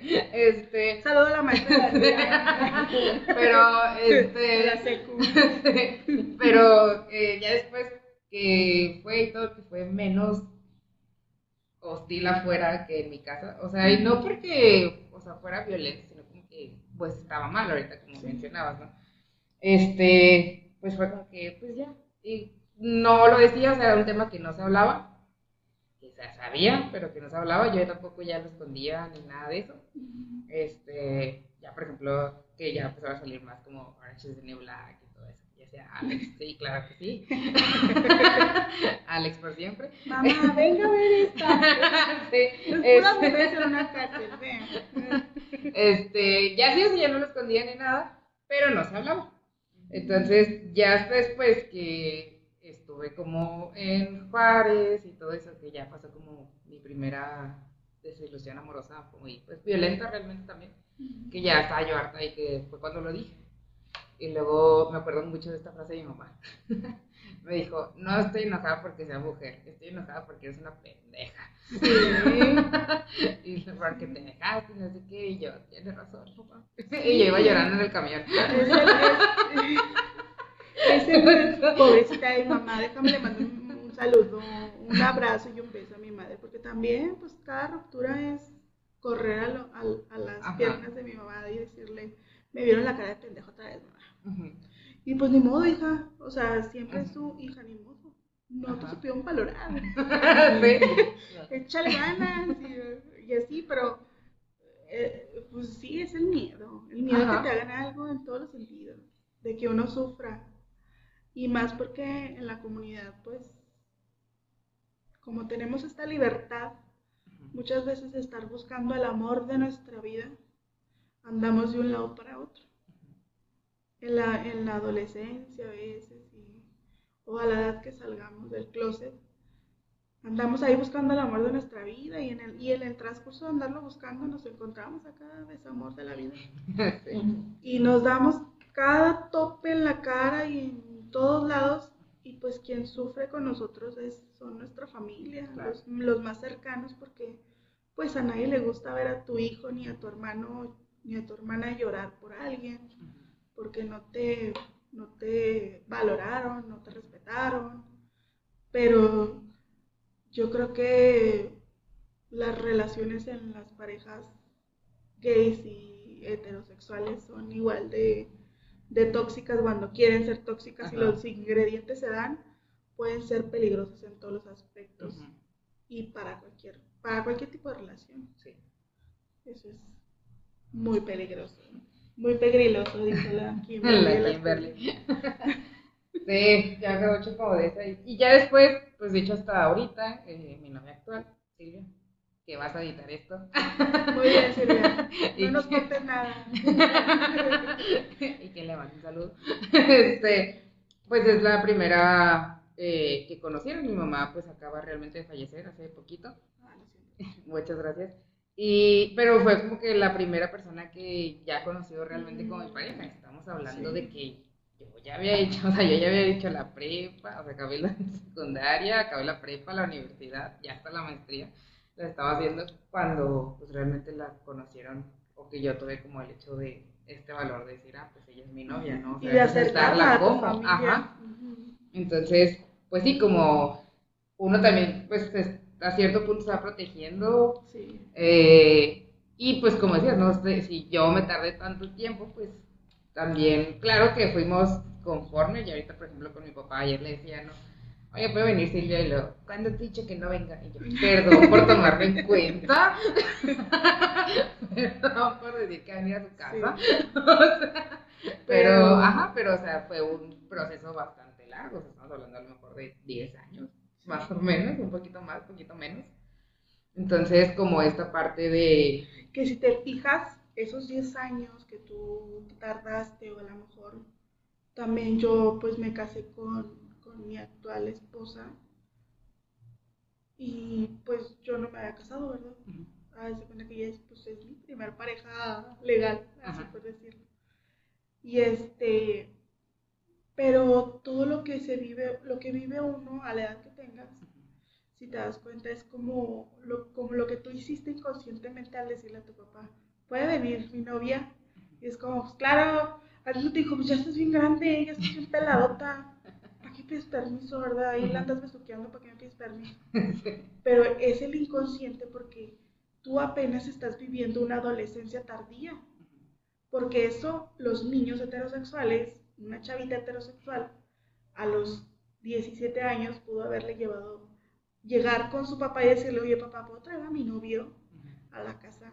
Pues tráelo, a ver cómo está este menso, o cómo está el mongolito ese que traes de novio. Pero nosotros nos toca vivir esa, esos amores nuevos y ese tipo de cosas a muchas de las veces cuando ya somos más grandes, porque pues estamos, nos, nos, nos quitan mucho esa discriminación y eso, Nos libertad, ¿no? nos quitan muchos años de experiencia Ujú. y esas, esos amores que parecen tóxicos, al final de cuentas es el resultado de una relación, es una adolescencia tardía, porque pues estamos viviendo los primeros amores que no teníamos que haberlos vivido a los 30, sino a los 15. Sí. Y dices tú, ay, tan pelada y haciendo esas payasadas. No, es que son las mismas payasadas que a lo mejor hubiera hecho a los 15, si a los 15 nadie le hubiera dicho que tener una novia era malo. Porque a lo mejor a los 15 se hubiera animado a tener una novia y a los 15 se hubiera peleado por cosas como no me contestaste el teléfono o no vamos a ver la película que yo quiero al cine y no a los 30 con tu pareja actual. Entonces, son cosas que muchas, muchas personas de la sociedad no se da cuenta lo que vivimos en la comunidad. O sea, el aventarnos el, el que te señalen, el que se burlen, el que te discriminen. Y aparte, eso que traemos cargando de muchas veces, no llevar tu vida, por así decirlo, en una cronología a la par de tu edad física con tu edad emocional. Y ahí es donde muchas de las veces también llegan a pasar suicidios, cosas muy tóxicas en las relaciones como golpes, gritos, porque al final de cuentas es como si fuera un adolescente gritándole a su novia adolescente, ya me tienes bien harta, porque no sabe, no tienes la experiencia a los 30 años de cómo tener una novia. Y apenas lo estás descubriendo, lo estás experimentando y estás, estás deshilachando todo el código que es dos mujeres juntas. Mi mamá siempre me advirtió, si una mujer está loca, imagínate dos, hija, Dios te bendiga. Ella me lo dijo, dos mujeres, yo no me imagino tú cómo puedes aguantar a otra mujer, igual que tú o peor. Pero bueno, ese es tu gusto, tú sabes. Pero eso es lo que, lo, lo que nos pasa y eso es algo que la- las personas no pueden hacer a un lado y decir, ay, es que los gays como son locos y tóxicos. y-". No somos gays, no somos tóxicos ni locos, que estamos viviendo la vida a- un poquito tarde. Porque pues, no nos ocupamos de otras cosas, de su, de su discriminación, señora de la iglesia. Y luego ya después del amor. Sí. Ya hasta que ya entendí qué era. ya Ajá. ahora como. Y ahorita los chavitos no, ellos no, ellos ya andan con las novias y con los novios. Ayer hicimos una, bueno, no ayer, no sé en qué día estoy, ¿verdad? Sí, ayer. Pero un domingo ayer fue hicimos domingo. una actividad de la lotería Ajá. y llegó una pareja de un chavo y una chava, pues anatómicamente se veía un hombre y una mujer. Pero no sé si eran novios o qué. El chavo se veía con atuendo con un tipo femenino y la chava pues, pues también femenina. Y se hablaban muy bien, pero parecía que eran pareja y no. Y entonces dices tú, no, pues es que están bien chavitos y la neta no me animo a preguntarles. Porque si me da así como oso de que me digan, ay, esta ruca que me está preguntando cosas. Pero si te, si te pones a pensar, ay, cabrón. O sea, cómo están avanzados ellos. Ellos no se preocupan por si la gente los ve mal porque andan vestidos de rosa y con atuendos femeninos y la chava, pues no tanto. Lo que yo pude pensar, dije, bueno, muy probablemente la chava sea pansexual. Ahí vamos con las etiquetas. Dije, la chava ha de ser pansexual y el chavo es queer. Y entonces son pareja. Y se veían muy, muy a gusto los dos. Pero dices ay, qué interesante. Y eso, ¿no? O sea, cómo se está rompiendo, incluso como en la manera, o sea, de expresar físico, ahora la expresión de género. Y, y simplemente está con las personas heterosexuales, ¿no? O sea, ahorita que los hombres están pintando las uñas y se las pueden ir a arreglar sin ningún tipo de problema, o sea, que a lo mejor, pues sí, gente más grande que todavía, o sea, que todavía existe como esta discriminación, estos prejuicios, y puede ser así. Porque antes nada más los únicos heterosexuales que pintaban las uñas eran los rockeros. Sí. Y tenía que ser negro. Y tenía que ser marihuana. También. o sea, rockero se pinta las uñas de negro y es marihuano. Ajá. Y bueno, para nada. Y ahora no, o sea, ya lo ves y, o sea, lo ves en TikTok, en YouTube, los youtubers, los influencers que ahora traen las uñas pintadas y tú, órale, qué padre. Yo como lesbiana no me las pinto. y porque trabajo con comida, obviamente. Pero sí, ese tipo de cosas, ese tipo de expresiones son expresiones de género. Sí. Y, y ese tipo de expresiones son muy buenas. Es muy bueno porque a mí me da mucho gusto que la gente se preocupe por cómo se va a expresar que por miedo a que les vayan a hacer algo. O que se estén preocupando por si tienen el derecho de casarse, de, de adoptar, de, del seguro social, de heredar a su pareja, todo ese tipo de cosas que antes no había, ahora ya están y ahora sus preocupaciones no son banales, porque la expresión y el decir quién eres es muy importante. Porque como yo decía que no tenía yo una etiqueta más que una, eso a la larga y, con, y llegando a una actualidad como la que está ahora, te topas con ese tipo de cosas y tú, ay, me siento vacía.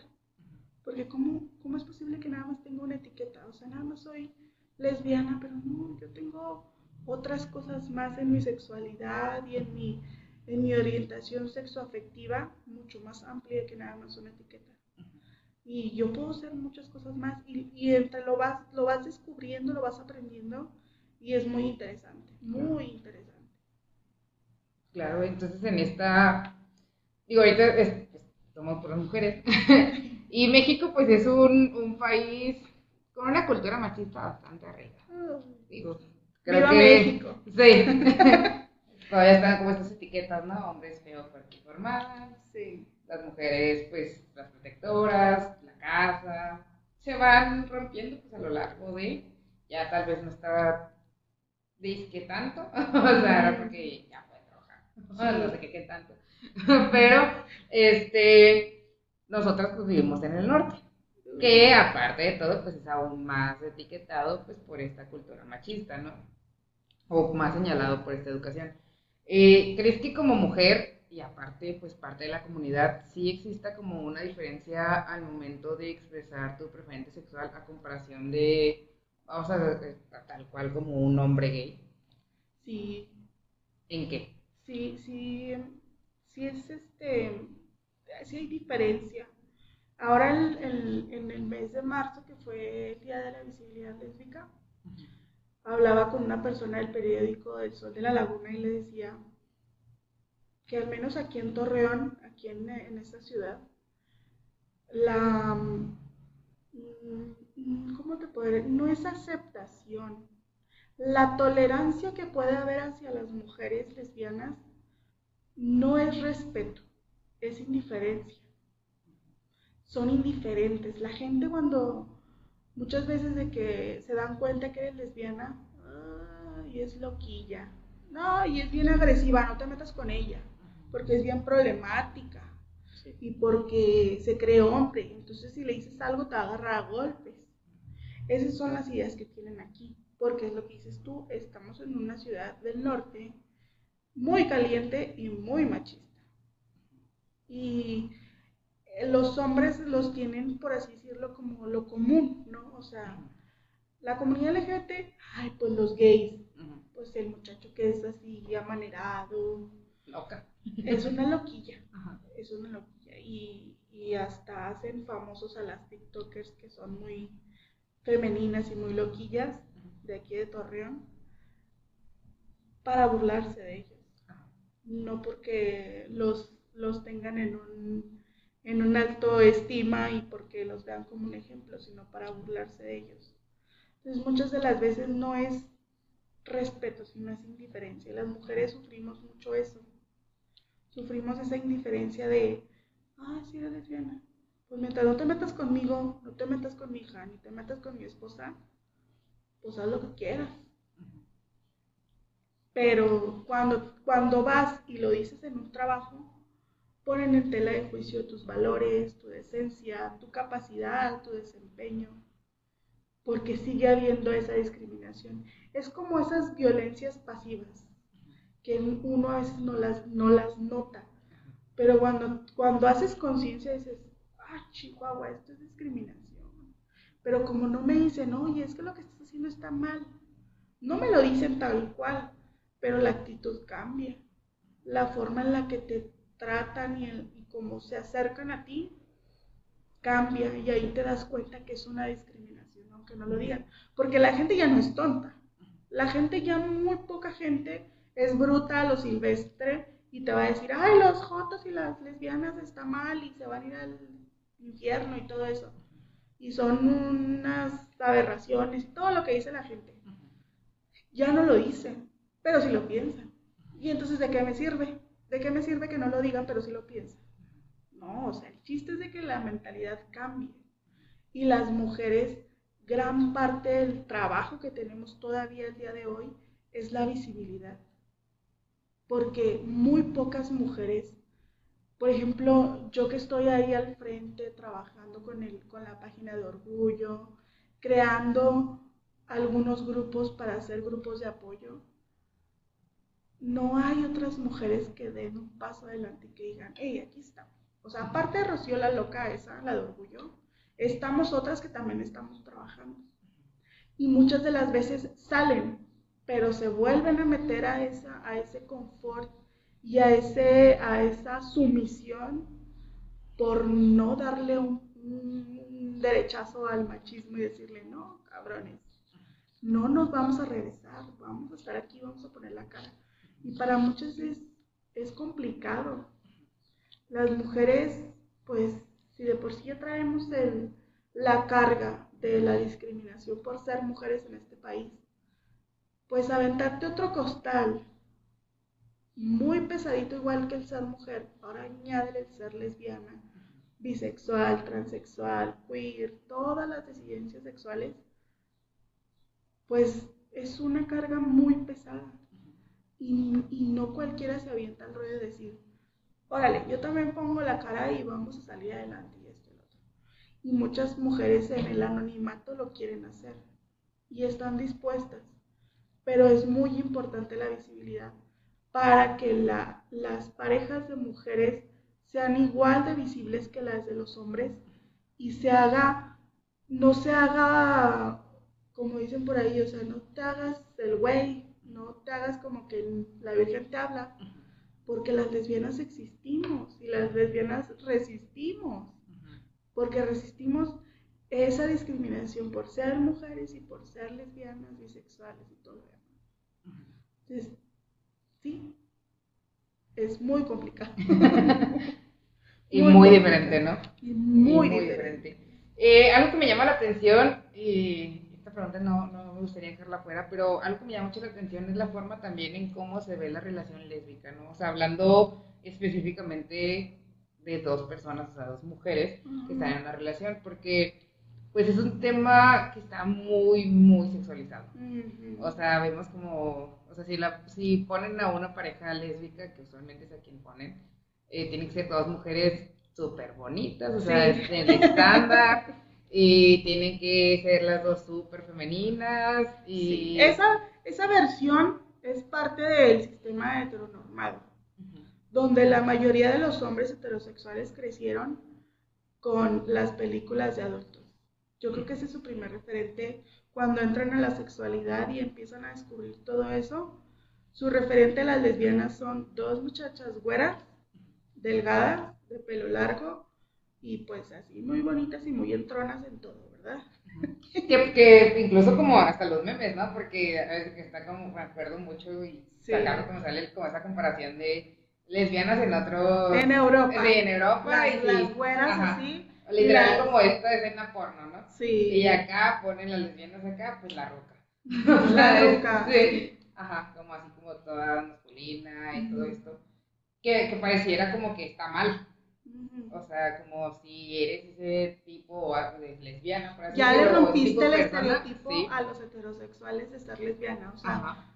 ¿te imaginas el grado del cargo que tenemos las lesbianas de, o sea, soy lesbiana, soy mujer y ahora todavía tengo que llenar esa expectativa que tienes de una lesbiana? Porque te topas con un hombre heterosexual y te dice, ¿eres lesbiana? Sí. Ah, sí.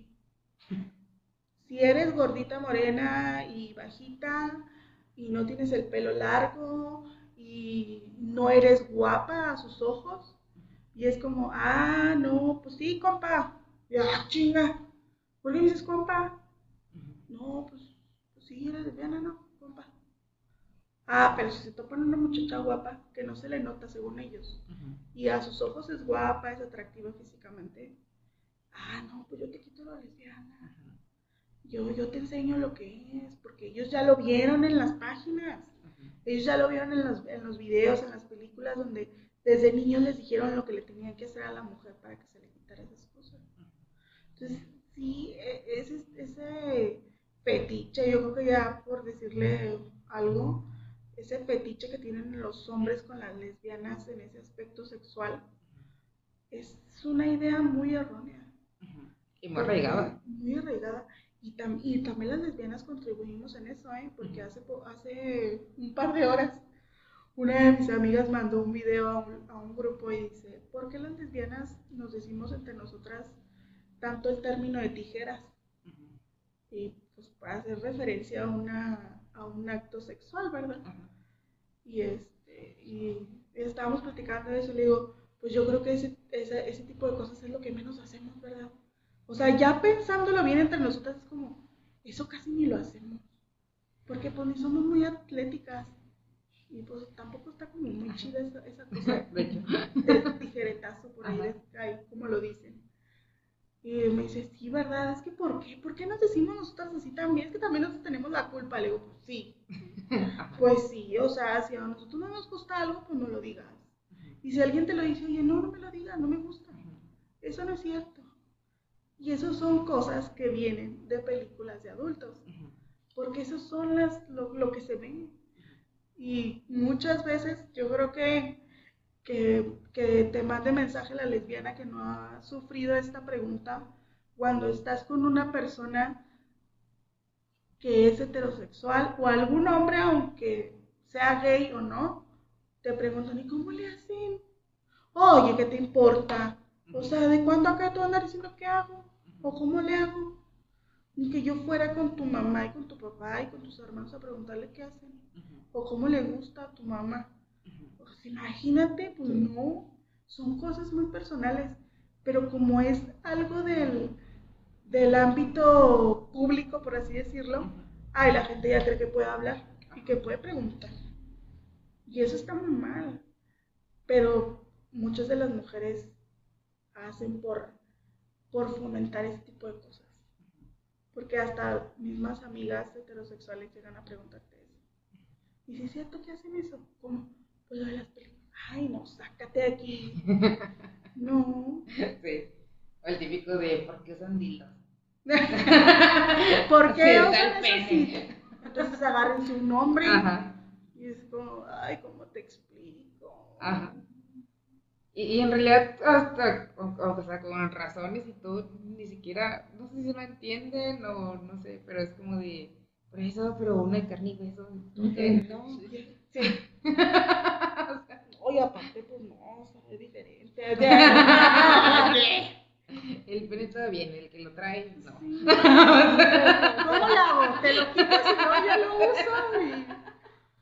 Porque eh, es que es el tema de, de, de, de todo lo, lo, lo relaciona a la sexualidad que decíamos, o sea, todo lo que conlleva la sexualidad, el placer y todo eso, pues no, imagínate el placer en cada cuerpo es todo también, todo un rollo. Sí. Entonces no te vas a involucrar y decir, no eres lesbiana, no, a ti no te debe de gustar nada de eso. Tú no, de, tú no me haces así en la cama acostada. Óyeme. No. O sea, en la cama y en la intimidad todo el mundo tiene la libertad de hacer lo que. Además, chavos, chavas, tuvimos clases de biología. O sea, el cuerpo es cuerpo. El cuerpo, el cuerpo tiene diversión. Exactamente. O sea, Entonces, eh, bueno, realmente nos queda un poco tiempo, pero sí me gustaría, eh, usualmente como lo hemos hablado anteriormente, como voy retomando, pero el movimiento como tal, eh, LGBTIQ, este, más. más. Antes pues era como el movimiento gay, ¿no? Hasta la marcha era la marcha gay. Sí. Ahorita como que ya eh, se está cambiando por marcha del orgullo o ya se dice pues lo que es el, eh, las letras, ¿no? Ujú. Pero pues hasta hace poco tiempo realmente ha sido como que la marcha gay.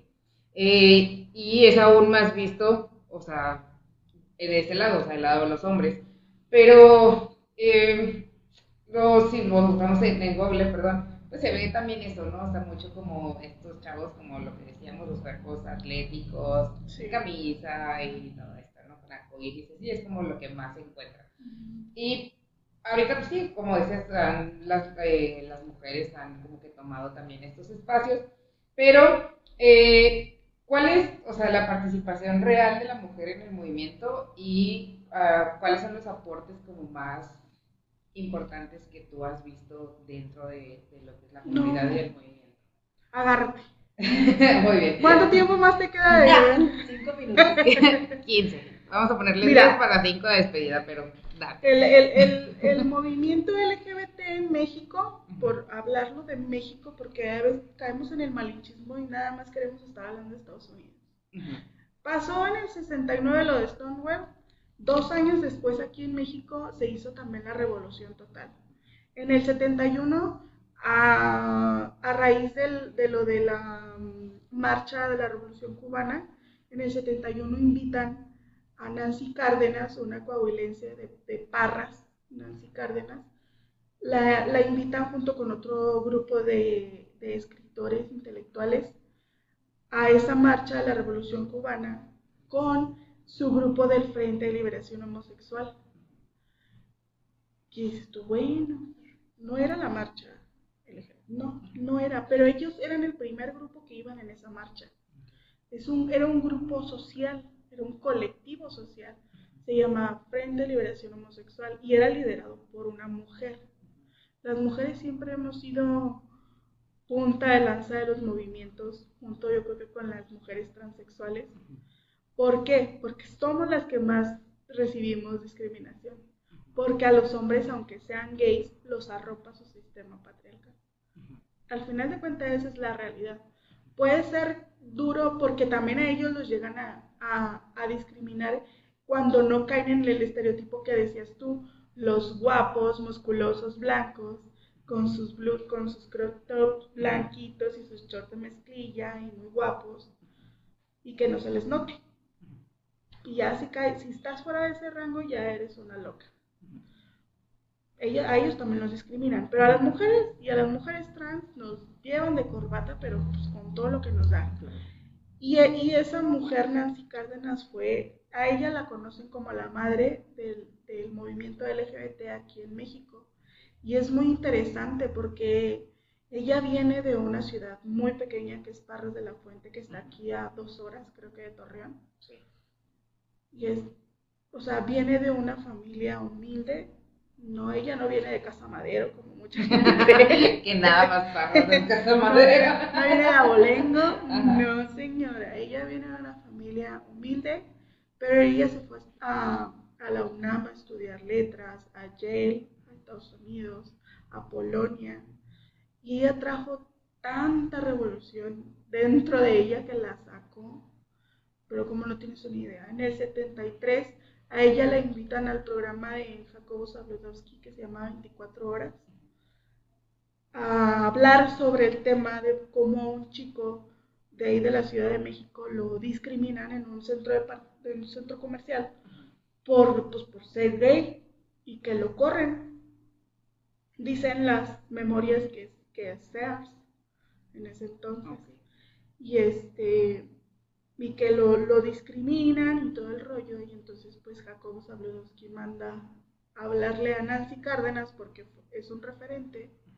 Y a ver, Nancy Cárdenas, ¿qué opinas sobre este muchacho que lo discriminaron? Y ella planta, plantada muy bien en el, ahí en el noticiero y dijo que sí, que, o sea, que eso pasaba y que ya estaban hartos de las redadas que les hacían en México, cómo los, cómo los metían a a la cárcel, los metían a la celda J, que por eso nos dicen Jotas. Y este y ahí ella abiertamente sale del closet y le dice a Jacobo Zabludowski, ¿qué? O sea, no se da cuenta que yo soy una mujer lesbiana. Y ahí es donde por primera vez en la televisión mexicana se dice la palabra lesbiana.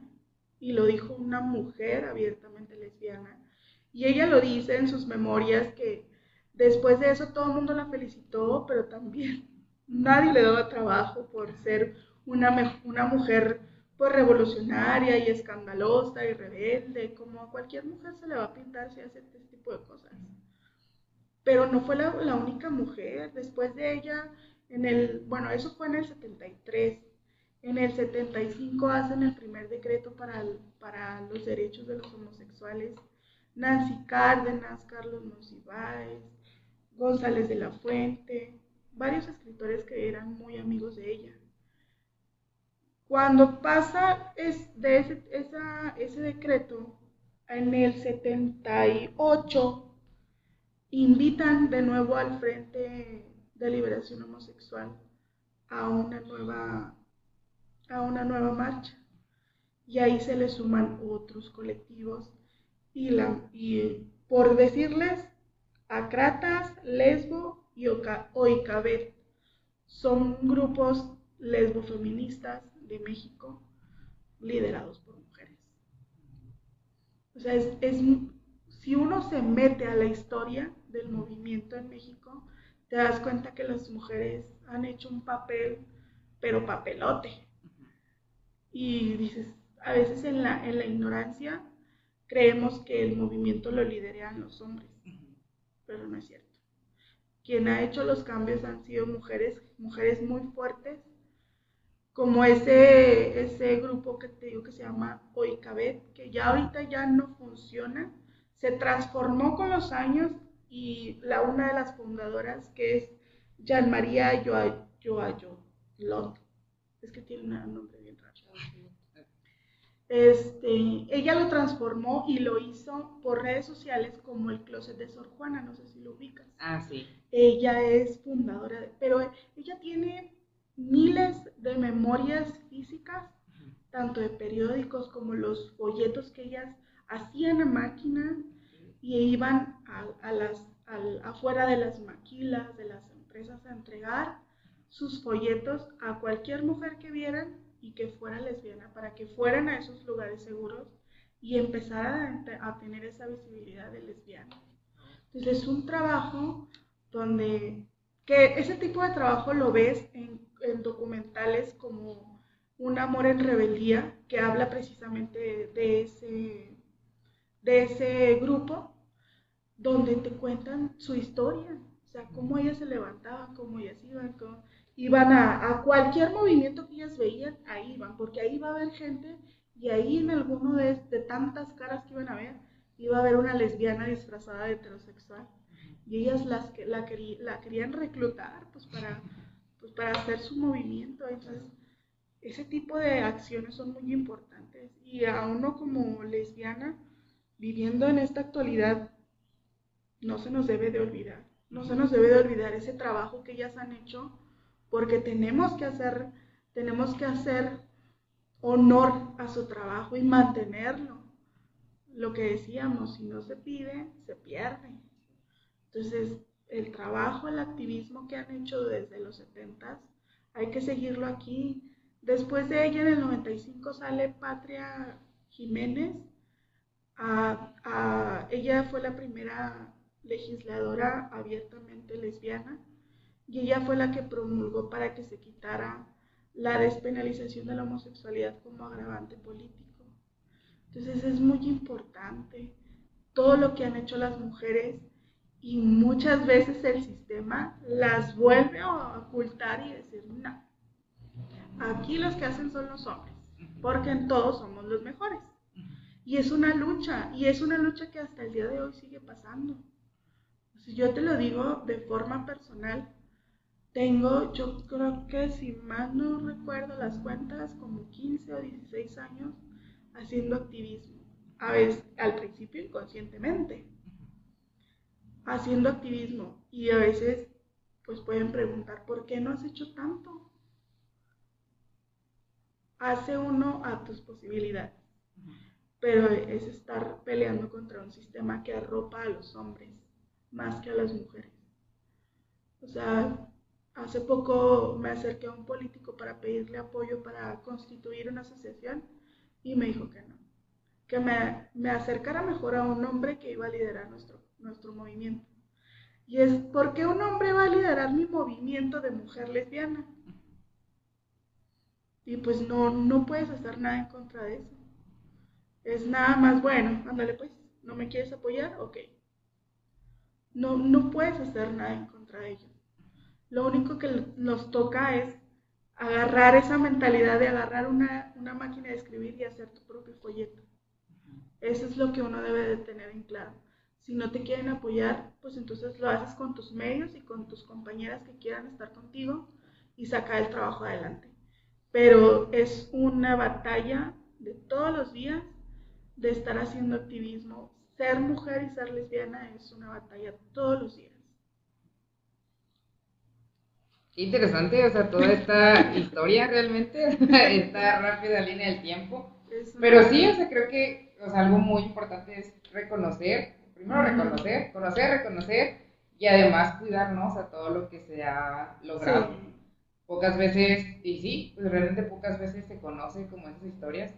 Eh, por, por lo mismo, ¿no? Como decías, es que los hombres y es que ellos hicieron y es que el movimiento gay y son como que los, los que están más visibilizados, por así decirlo, pero pues no son los únicos.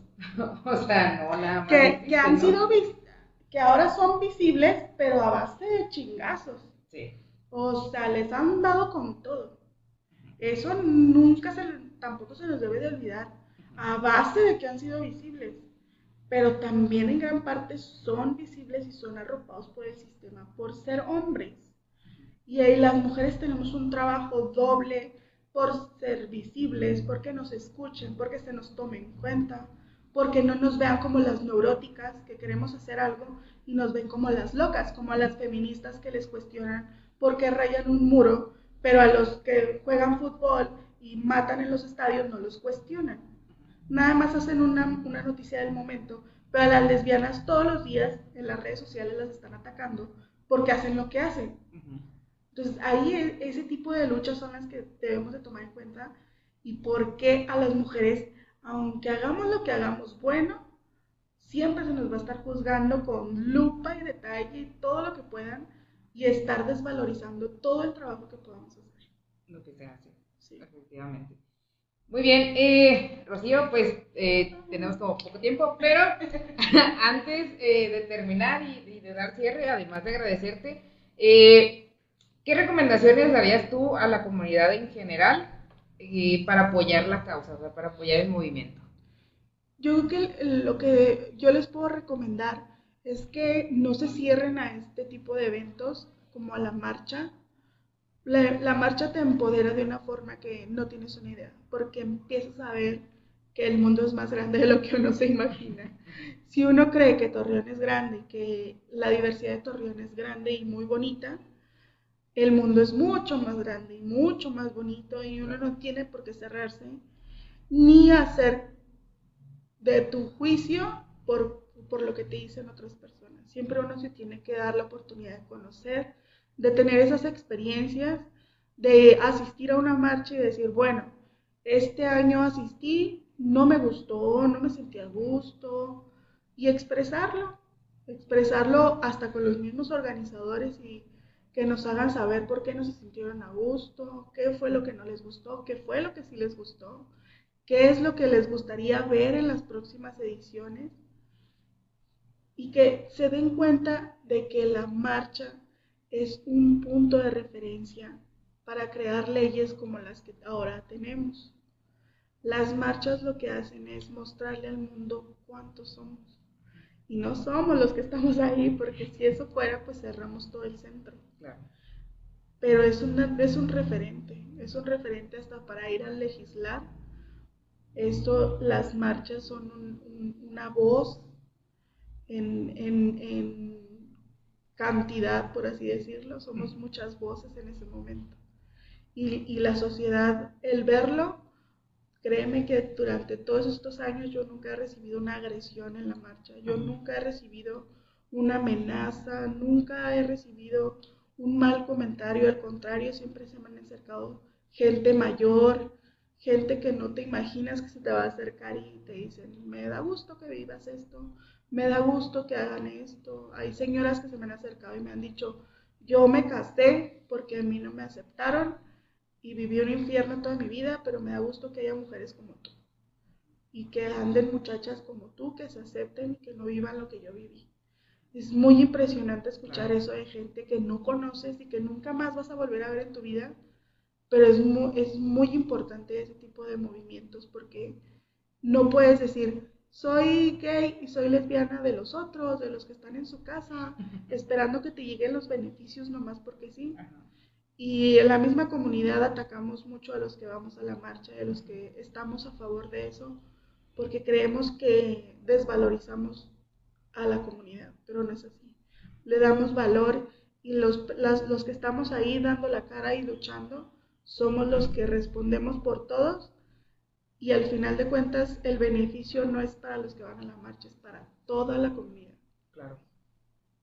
Muy bien, eh, pues muchísimas gracias por llegar hasta aquí, muchísimas gracias también a ti por aceptar, por toda esta información, realmente son cosas que personalmente no, no sabía mucho de ellas, que también, o sea, me llevó mucha reflexión y creo que también las personas que están escuchando esto se lo van a llevar, porque, pues uno, como, como mencionaba, ¿no? Está la poca visibilización que existe referente a las mujeres en general, más dentro del movimiento, y no solamente eso, sino también como las historias que vivimos cada uno y cada una, ¿no? Para, para cuando la gente ya se entera, o sea, para cuando uno ya sale del closet, pues realmente ya pasaste todo un proceso, o sea, una historia. Ajá, o sea, es una historia personal y, y, que la gente dice, ay, no, pues es que, por ejemplo, uno de los comentarios que, que yo he escuchado últimamente, ¿no? Cuando ya se abrió más, mi mamá sí decía así como que, pues es que ahora está de moda, todo el mundo es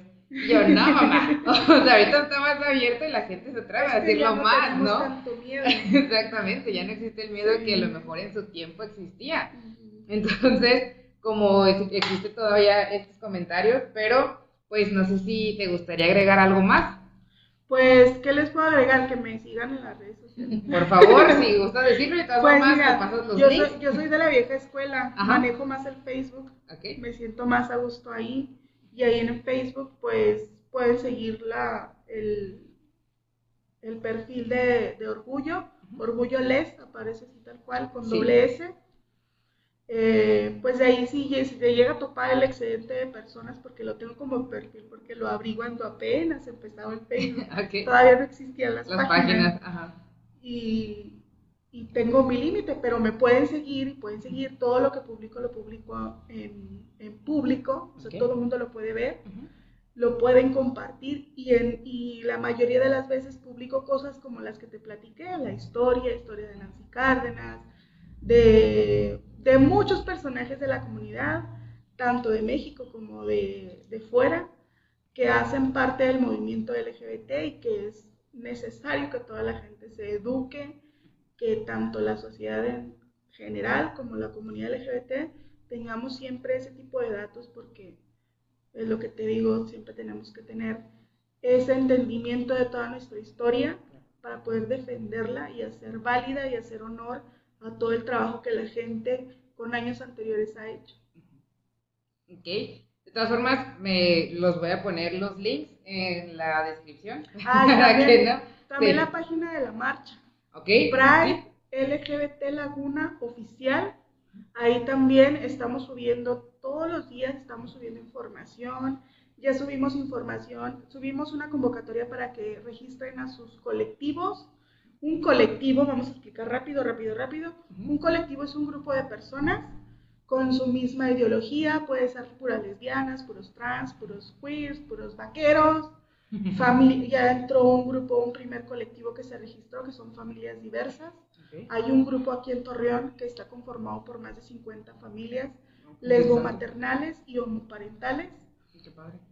Y a la marcha, al parecer están inscritas de esas 50, están inscritas 25, pero están abiertas a que quien más se quiera unir a su, a su colectivo ellos están abiertos. Ahí en la página ya pusimos también el nombre de la página, que es Familias Diversas Laguna, para que también si alguno tiene familia, que, que su pareja y ellos decidieron tener hijos o adoptar, pueden acercarse a ese, a ese círculo. Ellos hacen actividades para familias, convivencias muy bonitas.